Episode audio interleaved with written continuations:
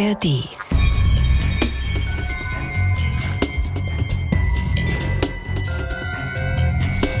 Auf der einen Seite steht man total neben sich und ist innerlich total aufgewühlt und macht sich natürlich fürchterliche Gedanken und auf der anderen Seite möchte man für sein Kind natürlich stark sein und äh, seinem Kind einfach auch äh, ein bisschen Stärke mitzugeben. Das ist Melanie Blau und äh, so schildert sie einen Morgen auf der Kinderherzstation der Charité. Ein Morgen, der für die Familie Blau alles verändert hat, weil die Eltern auf einmal um das Leben ihres Sohns Tobi fürchten mussten. Die Geschichten, die wir euch hier im Podcast erzählen, die sind ja immer ungewöhnlich, die sind rätselhaft und meistens auch hochdramatisch, aber diese hier ganz besonders. Volker, erzähl doch mal kurz warum. Was erwartet uns? Also dramatisch ist die Geschichte, weil das Leben von Tobi lange an einem seidenen Faden hängt und die Ärzte und Eltern dem Ganzen hilflos gegenüberstehen. Rätselhaft ist die Geschichte vor allem wegen der merkwürdigen und schwer einzuordnenden Symptome, die der Tobi hat. Und ungewöhnlich ist wohl vor allen Dingen die Auflösung vom Ganzen, die Therapie. Und zwar ähm, hilft dem Jungen am Ende ein Medikament, das jeder kennt, aber aus einem ganz anderen Bereich. Und damit hallo und herzlich willkommen zu einer neuen Folge unseres NDR-Podcasts Abenteuerdiagnose. Alle zwei Wochen erzählen wir euch hier in der ARD-Audiothek eine spannende Medizingeschichte aus dem echten Leben. Mein Name ist Anke Christians, ich bin Medizinredakteurin beim NDR und bei mir ist heute wieder Volker Arendt. Er ist Autor für Abenteuerdiagnose und hat mit der Familie Blau gesprochen und auch mit dem Arzt, der Tobis Fall am Ende lösen konnte. Hallo Volker. Hallo Anke. Erzähl uns doch wie immer kurz, mit wem wir es heute zu tun haben. Also Tobias Blau oder kurz Tobi lebt damals mit seiner Mutter in einem kleinen Dorf in der Nähe von Rostock und Melanie Blau arbeitet in einem Büro da in der Nähe und ist eine starke, selbstbewusste Frau um die 40 man merkt ihr an, dass sie es gewohnt ist, den Laden am Laufen zu halten. Und das hat im Prinzip auch damit zu tun, also dass sie so stark ist, ähm, weil Tobi einfach nicht so war wie andere Kinder und das schon von Anfang an. Also er hatte eine schwierige Geburt, er hatte in den ersten Lebensjahren immer wieder mit Problemen zu kämpfen. Ja, dazu erzähle ich später noch ein bisschen mehr. Was ist denn mit Tobis Vater? War der auch beim Interview dabei? Tobis Vater Stefan Blau, der war beim Interview dabei. Ähm, die Eltern leben aber getrennt voneinander und Tobi äh, ist mal bei seinem Vater und mal bei seiner Mutter. Meistens ist er am Wochenende bei seinem Vater. Wie ist denn Tobias selbst so? Also als ich ihn getroffen habe, da war das ja schon ein paar Jahre her. Da war er 18 Jahre, ähm, aber man hat ihm trotzdem diese dramatische Krankengeschichte immer noch angemerkt. Er war, äh, naja, irgendwie schon noch angeschlagen. Deswegen habe ich ihn auch nicht interviewt, deswegen werden wir ihn auch heute nicht hören, sondern nur die beiden Eltern. Dann lass uns doch mal starten. Wie beginnt denn die Geschichte? Also es geht los, als Tobi 16 ist. Da äh, steht er kurz vor dem Schulabschluss und sucht nach einem Ausbildungsplatz, ist natürlich voller Tatendrang und will in sein Leben starten. Ähm, aber dann haut ihn eine Magen-Darm-Grippe total um. Also kennt jeder eine Magen-Darm-Grippe, Bauchkrämpfe, Übelkeit, so ein Gefühl, als wäre man durch den Wolf gedreht. Es ist verdammt unangenehm, aber meistens ist es ja nach einer Woche wieder vorbei. Bei Tobi ist es aber nach einer Woche eben nicht vorbei. Und darüber haben sich seine Eltern natürlich ziemlich gewundert. Was komisch war, dass er danach so im wahrsten Sinne des Wortes nicht wieder auf die Beine gekommen ist. Ein paar Schritte zum Bad und so, das ging noch. Oder in der Wohnung so ein bisschen rumlaufen, manchmal so mit festhalten. Aber jetzt längere Strecken, zum Beispiel zur Schule, dann irgendwie, das war nicht mehr möglich. Da musste er dann in den Rollstuhl in den Rollstuhl. Ich, das musst mhm. du kurz genauer erklären. Genau, er musste in den Rollstuhl. Also es ist merkwürdig, aber es sieht so aus, als wenn der Magen-Darm-Infekt ähm, irgendwie so eine unheimliche Schwäche in Tobis Beinen übrig gelassen hätte. Also er hat einfach nicht mehr genug Kraft, ein paar Meter zu laufen. Das beunruhigt die Eltern natürlich ziemlich und sie haben alles in Bewegung gesetzt, um rauszukriegen, was denn da los ist, was mit ihrem Tobi nicht stimmt. Sie waren bei verschiedenen Ärzten, am Ende waren sie sogar in der Neurologie in der Rostocker Uniklinik, aber keiner wusste, was los ist. Was ist denn da alles untersucht worden? Gab es da den bestimmten Verdacht? Also ich würde sagen, kurz und knapp, es ist alles untersucht worden. Die Ärzte haben nach Nervenerkrankungen gesucht, die haben nach Infektionen gesucht, die haben nach Autoimmunerkrankungen gesucht. Das Blut von Tobi wurde analysiert. Es gab Ultraschall. Die haben die Nervenleitgeschwindigkeit gemessen. Sogar eine Nervenwasserprobe wurde genommen. Aber es war einfach nichts. Es gab keinerlei Hinweise auf irgendeine Erkrankung, die dahinter steckt. Stefan Blau äh, kann sich noch gut an das Fazit der Ärzte erinnern dazu.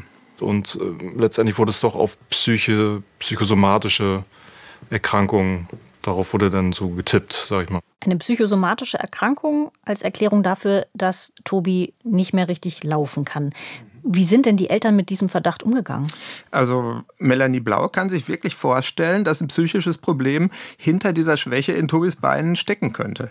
Und zwar hat sie mir damals erzählt, also wenn Tobi irgendwas wirklich wollte, dann hat das auch gekriegt, soll heißen, äh, wenn, sagen wir mal, im ersten Stock lag irgendwas, was er haben wollte, dann ist er aus seinem Rollstuhl aufgestanden, die Treppe hoch, hat sich das geholt und unten wieder in den Rollstuhl reingesetzt. Ich wollte dem natürlich auch glauben. Ich wollte gerne auch, dass das nichts äh, Schlimmeres ist als halt psychosomatisch. Ja, aber ich hätte da auf mein Bauchgefühl hören sollen. Ja, und dann kommt der Moment, wo für die Blaus das erste Mal die Welt zusammenbricht. Also es ist Abend.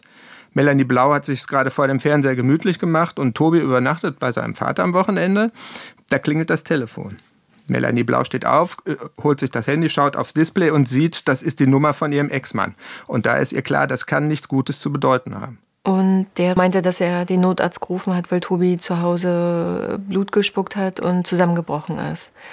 Ich hatte Angst, dass Tobias stirbt. Wenn jemand Blut spuckt, dann ist das ja immer äh, ein Notfall. Äh, das Blut kann zum Beispiel aus dem Magen kommen oder aus der Speiseröhre, aber auch aus der Lunge. Dann wird das Blut eher ausgehustet. Wie war das denn bei Tobi?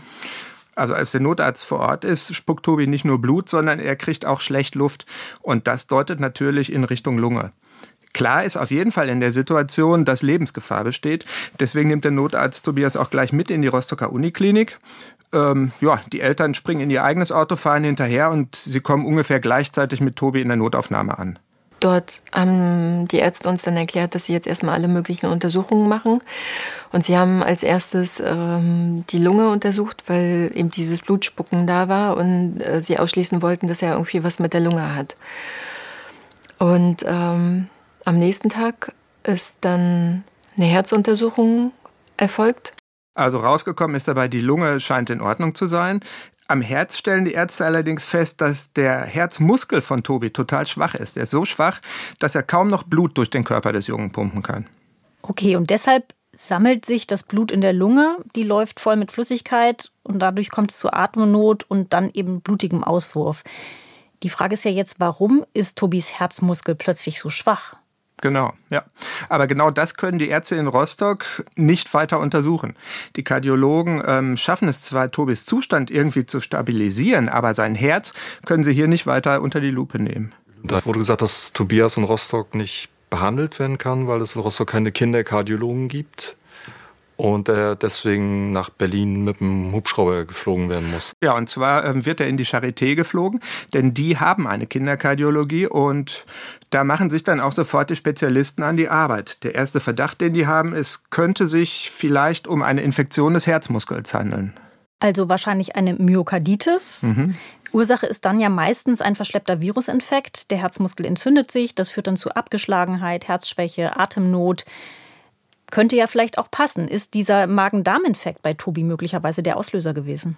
Könnte sein. Also es ist so, dass in der Hälfte der Fälle tatsächlich Viren an der Entzündung des Herzmuskelgewebes schuld sind. Aber ähm, das nachzuweisen ist gar nicht so einfach. Also die Ärzte in Rostock haben schon versucht, über das Blut der Sache näher zu kommen, aber sind da erfolglos gewesen. Und deswegen braucht man als nächstes eine Gewebeprobe direkt aus dem Herzen von Tobias. Und das ist auch der Grund, weswegen er jetzt in Berlin ist. Und zwar haben, braucht man für diese Untersuchung einen kleinen Katheter extra in Kindergröße, um durch die Vene in der Leiste bis zum Herz zu kommen und da eine Punktion machen zu können. Und das geht halt wirklich nur in der Kinderkardiologie mit den speziellen Instrumenten. Hm. Haben die Spezialisten denn dann in dieser Probe was entdeckt? Haben sie nicht. Also in der Probe, wie bei allen anderen Sachen bei Tobi, es gibt keinen Hinweis auf irgendwas, was nicht stimmt. Und ähm, naja, trotzdem gibt es über kurz oder lang Grund zur Freude. Und zwar bessert sich Tobis Zustand in der Charité nach ein paar Tagen ganz von selbst wieder. Das Herz schlägt wieder ganz normal und ähm, alle sind total erleichtert. Auch wenn die Ärzte nicht die leiseste Ahnung haben, warum das so ist. Wie haben denn Tobis Eltern diese Tage erlebt? Also ich glaube, das war so, der Vater ist ähm, im Hubschrauber mitgeflogen mit Tobi. Die Melanie Blau ist mit dem Auto hinterhergefahren und hat bei Verwandten in Berlin übernachtet. Der Vater ist immer bei seinem Sohn geblieben und hat im Krankenhaus direkt auf seinem Zimmer geschlafen. Als die beiden hören, dass es Tobias wieder besser geht oder das merken im Fall von dem Vater, äh, fällt beiden natürlich der sprichwörtliche Stein vom Herzen. Tobi hat sich so weit stabilisiert, dass die Ärzte darüber nachgedacht haben, ihn dann wieder zurück nach Rostock zu verlegen. Und ähm, ja, die Frage, die sich dann nur noch stellte, war halt mit dem Krankentransport oder wieder mit dem Hubschrauber. Und äh, eigentlich freute sich Tobi schon drauf, dass er wieder mit dem Hubschrauber fliegen kann. Aber daraus wird nichts. Es ist der Tag der Verlegung. Melanie Blau will morgens nur noch kurz zu ihren beiden Männern, um sich zu verabschieden, bevor die in den Hubschrauber nach Rostock steigen. Da passiert es. Bin dann auf die Kinderherzstation gekommen und habe mich gewundert, warum mein Ex-Mann auf dem Flur steht und äh, aus Tobis Zimmer eine Traube von Leuten immer rein und raus rannte. Und ähm, ja. Sein Zustand hat sich also wieder verschlechtert. Es ist wieder das Herz und es ist diesmal aber noch schlimmer als beim ersten Mal. Stefan Blau ist noch ganz geschockt von der Situation. Morgens bin ich aufgewacht und äh, habe, äh, hab mir Frühstück geholt. Und als ich wieder zurückgekommen bin, wollte ich Tobias wach machen.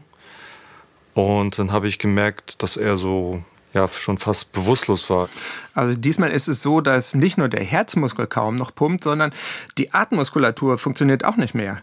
Tobias muss sofort auf die Intensivstation und wird da ins künstliche Koma gelegt. Hm.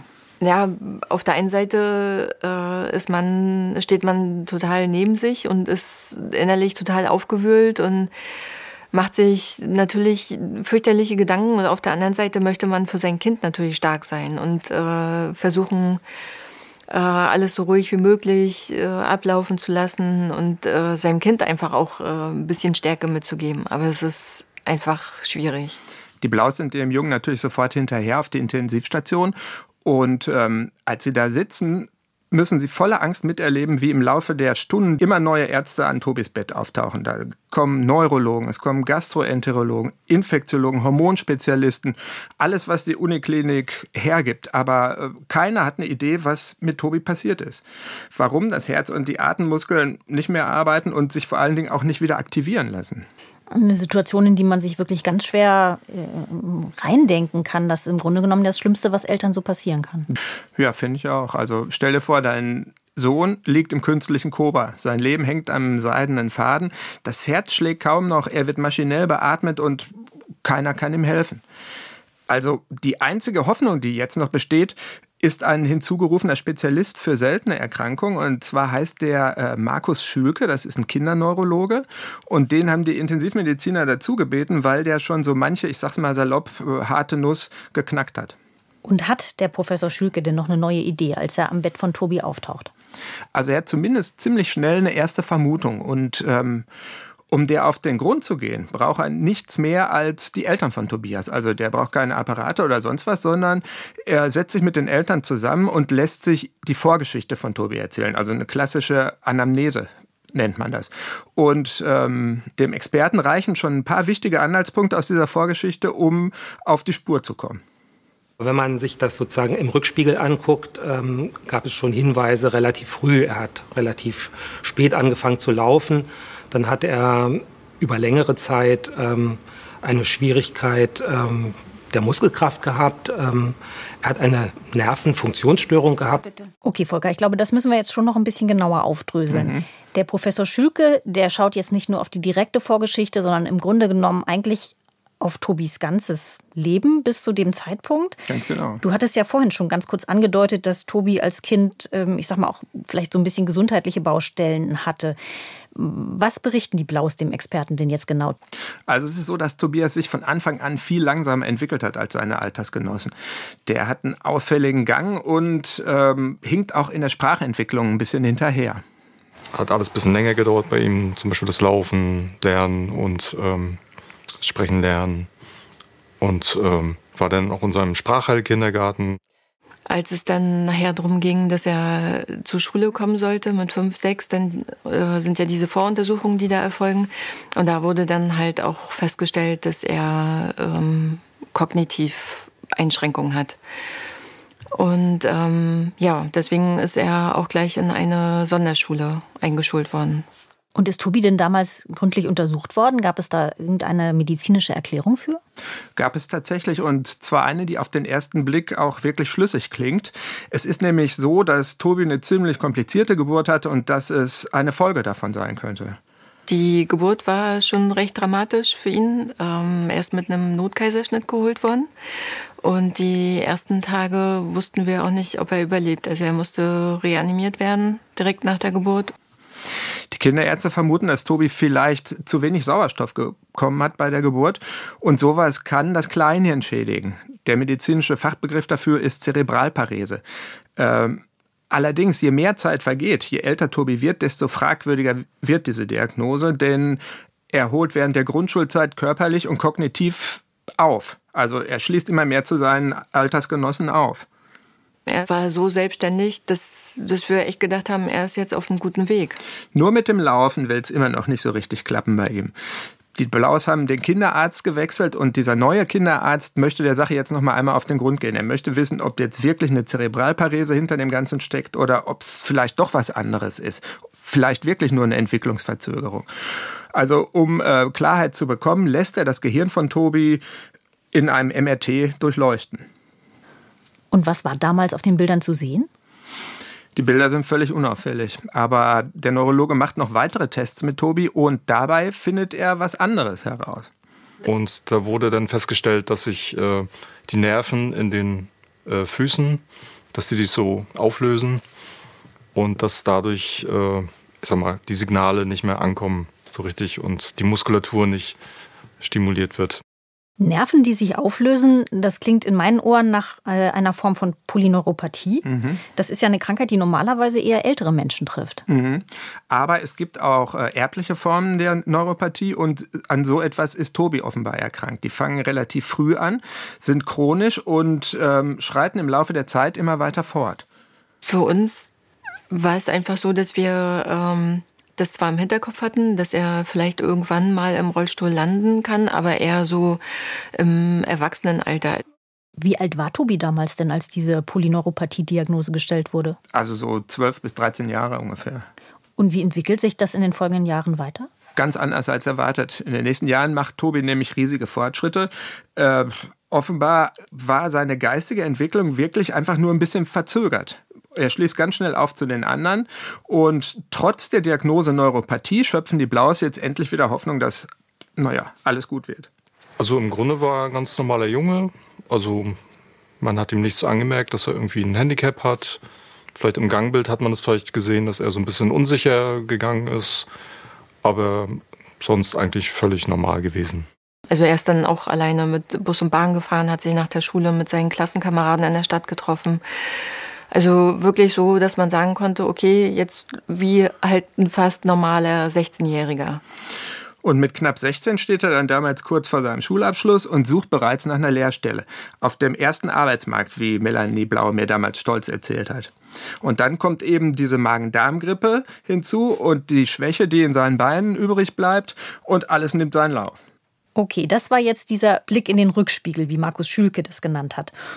Und damit sind wir jetzt zurück im Krankenhaus in der mhm. Charité. Tobi liegt dort mit einer unerklärlichen Herzschwäche. Herzmuskel funktioniert nicht, mhm. Atemmuskulatur funktioniert nicht.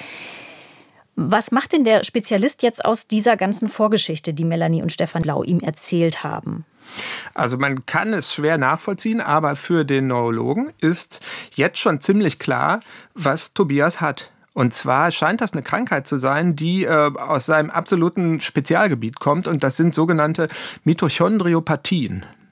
Mitochondrien, das sind ja Bestandteile unserer Körperzellen, die für die Energieversorgung der Zellen zuständig sind. Genau, also es ist so eine Art äh, Energiekraftwerk des Körpers im Innern der Zellen. Und zwar äh, machen die, ganz vereinfacht gesprochen, verwandeln die Fette und Kohlenhydrate aus der Nahrung über die Atmungskette in den Körperkraftstoff ATP, der Adenosintriphosphat. Das wird dann überall an allen anderen Stellen ähm, eingesetzt, damit die Funktionen des Körpers laufen. Und genau das funktioniert bei den Mitochondriopathien nicht mehr richtig. Mit weitreichenden Folgen für den gesamten Organismus. Markus Schülke erklärt das so. Jeder braucht ungefähr das eigene Körpergewicht an ATP pro Tag. Das wird ständig umgesetzt. Ähm, und das ist natürlich ein enormer Stoffwechselaufwand, der von den Mitochondrien da äh, erledigt wird. Und wenn die das eben nicht ausreichend machen, dann kann es eben zum Ausfall von Organen kommen, die besonders viel Energie brauchen. Also das Gehirn, die Sinnesorgane, ähm, das Herz, die Muskulatur. Tobis Muskelschwäche und seine Schwierigkeiten beim Laufen passen dazu genauso gut wie sein schwaches Herz und die schlaffe Atemmuskulatur. Volker, ich bin ja gerade echt noch total baff. Also, dass wie jeder von uns das eigene Körpergewicht an irre, ATP ne? umsetzt. Ja. Wahnsinn. Wenn äh, das zu Muskelproblemen führt, heißt das denn jetzt, Tobis Koordinationsprobleme beim Laufen sind vielleicht gar nicht auf dieses Nervensterben, die Neuropathie zurückzuführen, sondern vielleicht auf so einen Mitochondrienausfall? Mhm, sieht ganz danach aus. Und sogar diese heftige Reaktion auf die Magen-Darm-Infektion lässt sich laut Markus Schülke damit erklären. Wenn der Körper eine Infektion durchmacht, ähm, muss er sehr viel mehr Stoffwechsel und Energiereserven mobilisieren. Also normalerweise leben wir ungefähr mit 20 Prozent, 30 Prozent unserer maximalen Fähigkeit, kommen wir gut durch den Tag. Ähm, und Patienten mit Mitochondrienerkrankungen leben bei 80, 90 Prozent in ihrem normalen Tag. Und wenn da jetzt noch was dazukommt, ähm, ein Bedarf äh, für eine Infektion oder für Stress, äh, körperliche Belastung, ähm, dann schaffen sie das nicht mehr. Der Körper ähm, schaltet plötzlich auf ähm, einen Stoffwechselweg, der ähm, ungünstig ist, der Milchsäure produziert und dadurch wird das alles immer noch schlechter. Ja? Und ähm, dadurch kommt es dann zu so, einem, zu so einer Abwärtsspirale, ähm, aus der sich die Patienten dann sehr, sehr lange nicht wieder erholen. Passt alles schon recht gut zusammen. Jetzt fragt man sich natürlich, wie will Markus Schülke diesen Verdacht, den er hat, äh, stützen? Und dazu greift er in seine Kitteltasche, holt so einen kleinen äh, Stift heraus, so ähnlich wie so ein Blutzuckermessgerät und äh, piekst in Tobis Fingerkuppe. Mit diesem Gerät kann er den Milchsäurewert in Tobis Blut überprüfen. Dafür, dass das ja doch so eine ziemlich komplizierte Erkrankung ist, finde ich, ist das jetzt eine überraschend simple Untersuchung. Was kommt denn dabei raus? Der Milchsäurewert ist wirklich viel zu hoch bei Tobi. Was für Markus Schülkes Verdacht spricht, dass es eine Mitochondriopathie ist. Aber soweit ich weiß, gibt es da ja unterschiedliche Formen. Hat er denn schon eine Idee, welche? Also es gibt sogar über 200 verschiedene Varianten von diesen Mitochondriopathien. Und ähm, im Prinzip kommt es darauf an, an welcher Körperzelle die Mitochondrien nicht richtig arbeiten. Also sind zum Beispiel Zellen im Gehirn betroffen, kann es zu Schlaganfall oder Epilepsie-ähnlichen Symptomen kommen. Sind es Nervenzellen in den Beinen, dann entwickeln sich diese Neuropathie-ähnliche Muster, ganz ähnlich wie bei Tobi. Es können aber eben auch Muskelzellen betroffen sein und dann sind Lähmungen die Folge. Also es gibt viele Möglichkeiten. Wie kann Markus Schülke das denn jetzt herausfinden? Markus Schülke lässt jetzt Blut abnehmen von Tobi und in seinen Genen nach einem Defekt suchen. Es ist nämlich so, dass ähm, diese Genfehler für die Mitochondrienerkrankung ziemlich gut dokumentiert sind, für alle 200, glaube ich sogar. Und danach lässt er jetzt im Labor suchen. Jetzt frage ich mich natürlich, wie war das für Tobis Eltern, von diesem Verdacht zu erfahren? Also richtig erleichtert fand die nicht.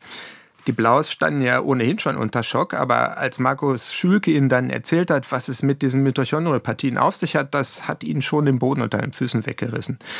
Also der Experte erklärt ihnen, dass diese 200 Erkrankungen alle total selten sind und dass sich die allermeisten davon nicht behandeln lassen und mit der Zeit immer schlimmer werden. Also in den meisten Fällen kann man eigentlich nur symptomatisch was dagegen machen. Für mich ist eine Welt zusammengebrochen. Das war ganz schlimm. Hm. Ähm, der Arzt kann den Eltern also nur wenig Hoffnung machen. Ist richtig. Es gibt allerdings in dieser schwierigen Situation einen, naja, ich würde sagen, doch schon ziemlich abwegigen Hoffnungsschimmer. Und zwar ähm, forscht Markus Schülke schon seit geraumer Zeit an Medikamenten gegen eben diese Mitochondriopathien. Und es ist so, dass er vor ein paar Wochen im Labor da wirklich zum ersten Mal fündig geworden ist. Ich lasse die Zellen in einer Kulturschale wachsen, dann gebe ich eben irgendwelche Substanzen dazu, zum Beispiel Medikamente, die schon zugelassen sind für andere Erkrankungen, ähm, und schaue, ähm, ob sie den biochemischen Defekt dieser Zellen beheben. Und sie hatten eine oder ja, zwei oder drei Substanzen gefunden, die vielversprechend waren. Allerdings hilft das Mittel nicht bei allen von diesen 200 Mitochondrienerkrankungen, sondern nur bei ganz wenigen.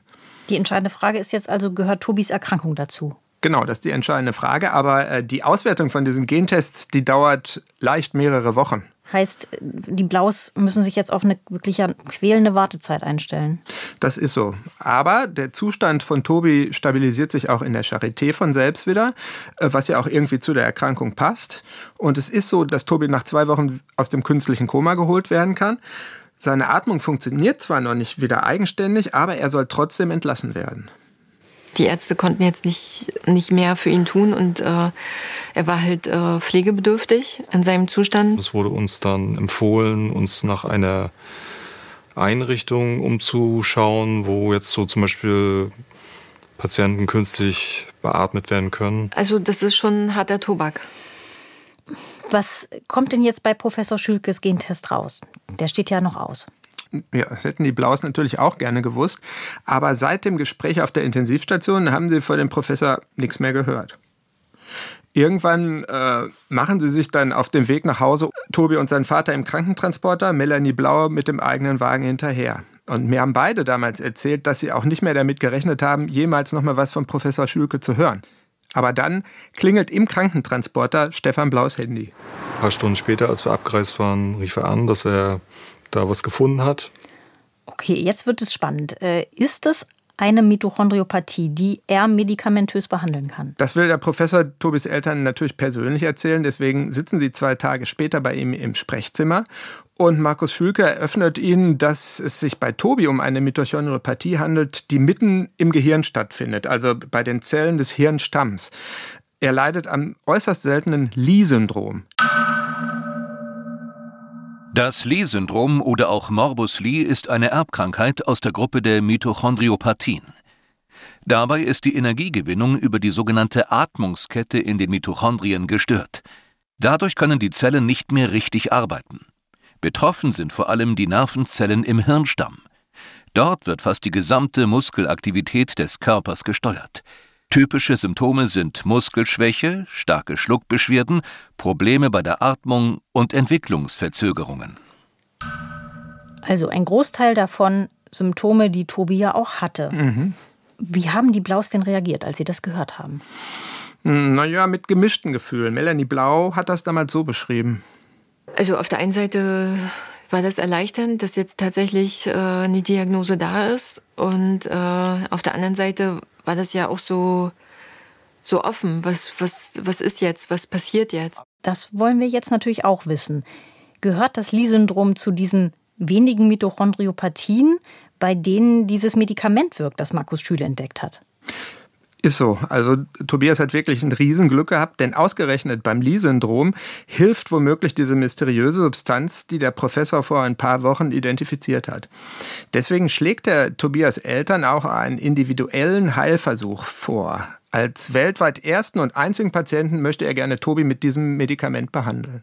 Wir haben dem natürlich zugestimmt, weil es, weil es halt keine Alternativen gibt. Was ist das denn für ein Mittel? Also das Mittel kennt, glaube ich, wirklich jeder und dass es Tobias helfen könnte, hätte ziemlich sicher niemand erwartet. Auch Tobias Eltern nicht. Das Medikament heißt Sildenafil und ist im Grunde ist das Viagra und wird wohl schon auch bei anderen Krankheiten äh, verordnet, zum Beispiel bei so einen seltenen Lungenkrankheiten. Es war schon komisch, äh, dass Tobi dieses Medikament bekommt. Also mit dem, was man darüber weiß, halt so allgemein. Und ähm, ja, es hatte auch bei Tobi diesen Nebeneffekt zu Anfang. Ausgerechnet diese kleine blaue Pille. Ich weiß, Viagra wurde ursprünglich ja mal als Medikament gegen Bluthochdruck entwickelt, hat ja auch eine gefäßerweiternde Wirkung, darum hilft es ja eben auch bei Potenzproblemen. Mhm. Hatte Markus Schülke denn irgendeine Idee, ob und vor allem ja auch warum das bei diesen Mitochondriopathien helfen könnte? Also ich habe ihn das damals auch gefragt und es ist heutzutage so, dass die Technik so weit fortgeschritten ist, dass man circa 200 Substanzen in einer Versuchseinheit gleichzeitig überprüfen kann. Deswegen geht er wirklich mit der Gießkanne ran und testet alle möglichen Medikamente, ob da irgendwas dabei ist. Und bei Viagra gab es dann anscheinend ja positive Ergebnisse. Sehr spannend auf jeden Fall. Wie läuft denn jetzt äh, so ein Heilversuch? Ähm, vor allem bringt das Mittel bei Tobi was über den allgemein bekannten Effekt hinaus? Also Tobi bekommt das Mittel. Ähm, diese erektile Wirkung, die lässt im Laufe der Zeit nach, aber dafür bessert sich Tobis Zustand tatsächlich zwar langsam, aber sicher.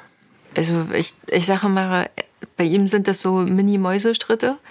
Aber es ist halt äh, eine Entwicklung sichtbar und das ist so schön. Und ich bin einfach nur dankbar dafür.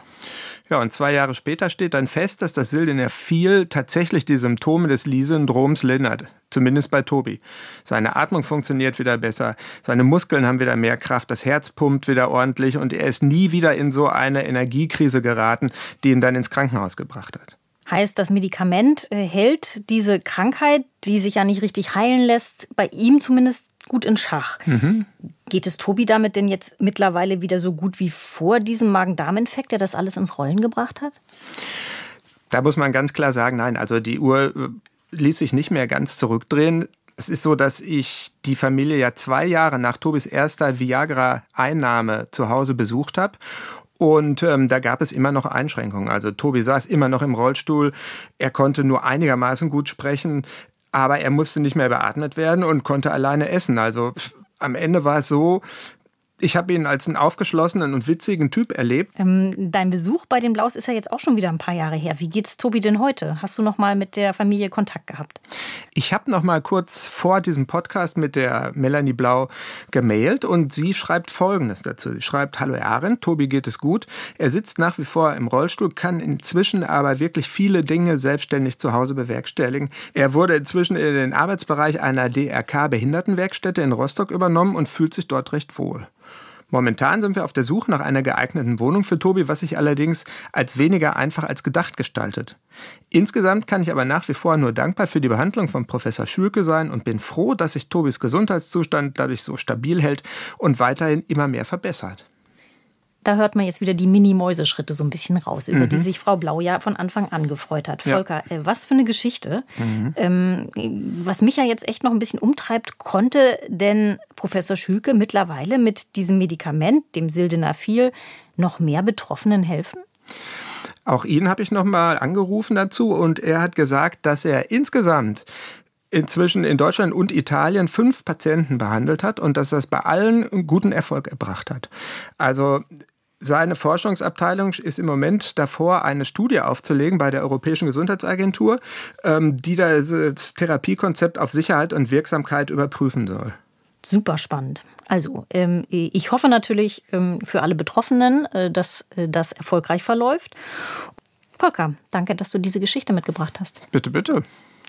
Jetzt habe ich noch eine andere, ganz andere Frage äh, an dich. Hast du eigentlich manchmal Angst, äh, das Telefon in die Hand zu nehmen und einen bestimmten Anruf zu machen, gerade wenn es vielleicht um was Unangenehmes geht? Also ähm, direkt Angst habe ich jetzt nicht vom Telefonieren, aber es gibt tatsächlich Anrufe, die schiebe ich schon so ein bisschen vor mir her, unter Umständen auch wochenlang. Ja. Es gibt ja Menschen, die haben eine regelrechte Telefonphobie und äh, genau darum geht es in unserem heutigen Podcast-Tipp. Mhm. Im Podcast Telephobia hilft Host Lea Menschen dabei, diesen einen Anruf zu machen, vor dem sie sich schon ewig drücken. Und ihr könnt dabei zuhören. Äh, die Studentin Sarah zum Beispiel, die schiebt seit Jahren einen Anruf beim Arzt vor sich her, obwohl eine rätselhafte Schwindelkrankheit ihren Alltag einschränkt. Sarah will jetzt endlich rausfinden, was dahinter steckt und ob sie eine Antwort bekommt. Das erfahrt ihr im Podcast Telephobia, dieser eine Anruf. Den findet ihr in der ARD Audiothek und überall, wo es Podcasts gibt. Und wir verlinken euch die Folge natürlich auch äh, bei uns in den Show Notes. Und uns findet ihr natürlich auch in der ARD Audiothek. Eine frische Folge gibt es wieder in zwei Wochen. Und bis dahin sagen wir Tschüss. Tschüss.